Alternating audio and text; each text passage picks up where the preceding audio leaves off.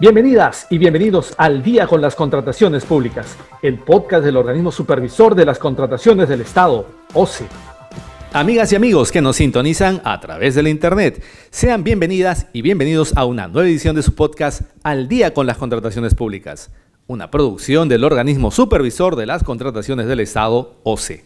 En este episodio, quien les habla, Jan Velázquez, va a tener el agrado de compartir con ustedes los próximos minutos para conocer más acerca de diversos aspectos en el marco de las contrataciones públicas. En esta oportunidad nos acompaña Isela Bailón Rojas, quien se desempeña como profesional de la Subdirección de Catalogación y Gestión de Usuarios del SEACE. Estimada Isela, muchas gracias por estar aquí con nosotros. Buenos días, Jan. Gracias por la invitación. Es un gusto para mí poder participar de este evento. Quedo atenta a tus consultas. Y con nuestra invitada de hoy vamos a conversar acerca del uso de la firma digital. Bien, Isela, la primera pregunta sería, ¿qué es la firma digital? Bien, Jan, gracias por la pregunta.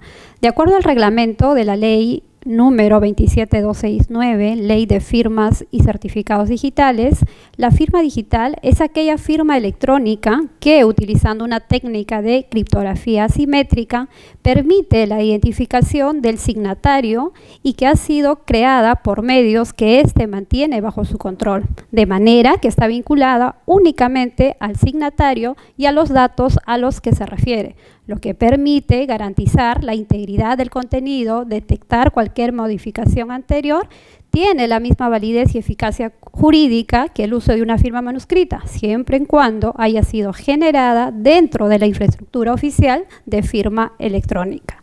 En síntesis, podemos decir que la firma digital tiene la validez y eficacia jurídica que el uso de una firma manuscrita y garantiza la autenticidad, la integridad y el no repudio de los documentos suscritos con ella. Cabe precisar que cuando hablamos del no repudio de documentos suscritos, se refiere a que el firmante no puede negar que haya firmado digitalmente el documento.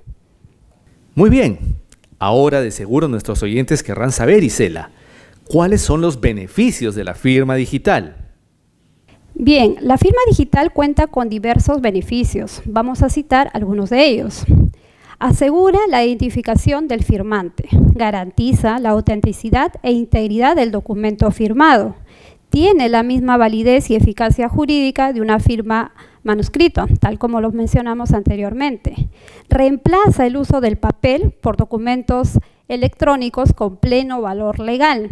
Disminuye tiempos, reduce costos en los procedimientos administrativos, tales como el ahorro en compra de materiales y su almacenamiento. ¿no? Asimismo, evita el desplazamiento físico, ya que puedes firmar los documentos estés donde estés.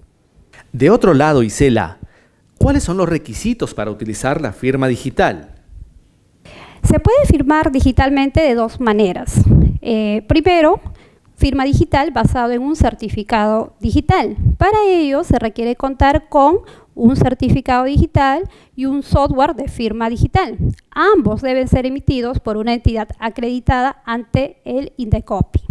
Segundo, basado en un certificado digital del DNI electrónico. Para ello se requiere contar con un DNI electrónico, un lector de tarjeta inteligente y un software de firma digital. Muy interesante.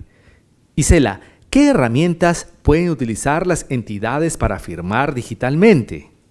En caso una entidad pública contratante cuente con un certificado de firma digital acreditado por el Indicopi, puede utilizar dicho software para suscribir digitalmente los documentos.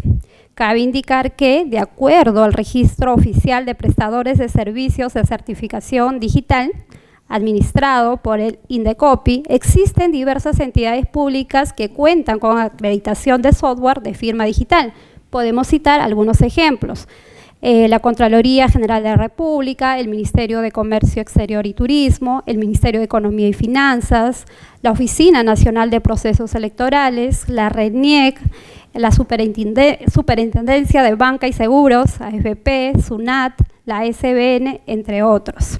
Ahora bien, en caso la entidad pública no cuenta con un software de firma digital acreditado por el Indecopi se puede utilizar herramientas gratuitas desarrolladas por el Estado peruano, tales como Refirma, administrada por RENIEC, Firma Perú, administrada por PCM, software de firma OMPE, administrado por el OMPE. ¿no?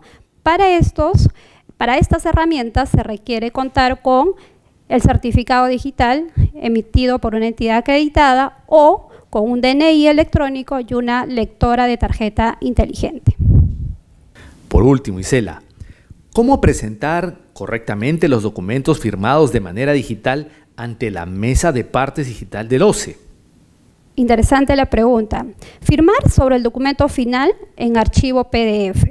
Una vez que firma dicho documento, no debe ser impreso ni escaneado para agregar más documentos, ¿no? Porque pierde su validez cuando se verifica a través del software de firma digital acreditada. Muy bien, agradecemos a Isela Bailón, profesional de la Subdirección de Catalogación y Gestión de Usuarios del SEACE, por haber compartido con nosotros respecto al uso de la firma digital. Muchas gracias, Isela. Gracias, Jan, por la invitación. Bien, amigas y amigos, Esperamos que este episodio de Al día con las contrataciones públicas haya sido de su agrado y sobre todo que la información proporcionada contribuya a lograr contrataciones públicas más transparentes, eficaces y eficientes en beneficio de todas y todos. Y antes de despedirnos, les recordamos que pueden seguirnos a través de las cuentas oficiales del OCE en redes sociales como Facebook, Twitter, LinkedIn e Instagram. De igual manera, pueden encontrar nuestros podcasts y todos sus episodios en YouTube y Spotify. Esto ha sido todo por hoy. Esperamos contar con su grata sintonía la próxima semana en el siguiente episodio de Al día con las contrataciones públicas. Hasta entonces. Compunche Perú. Bicentenario del Perú 2024. Gobierno del Perú.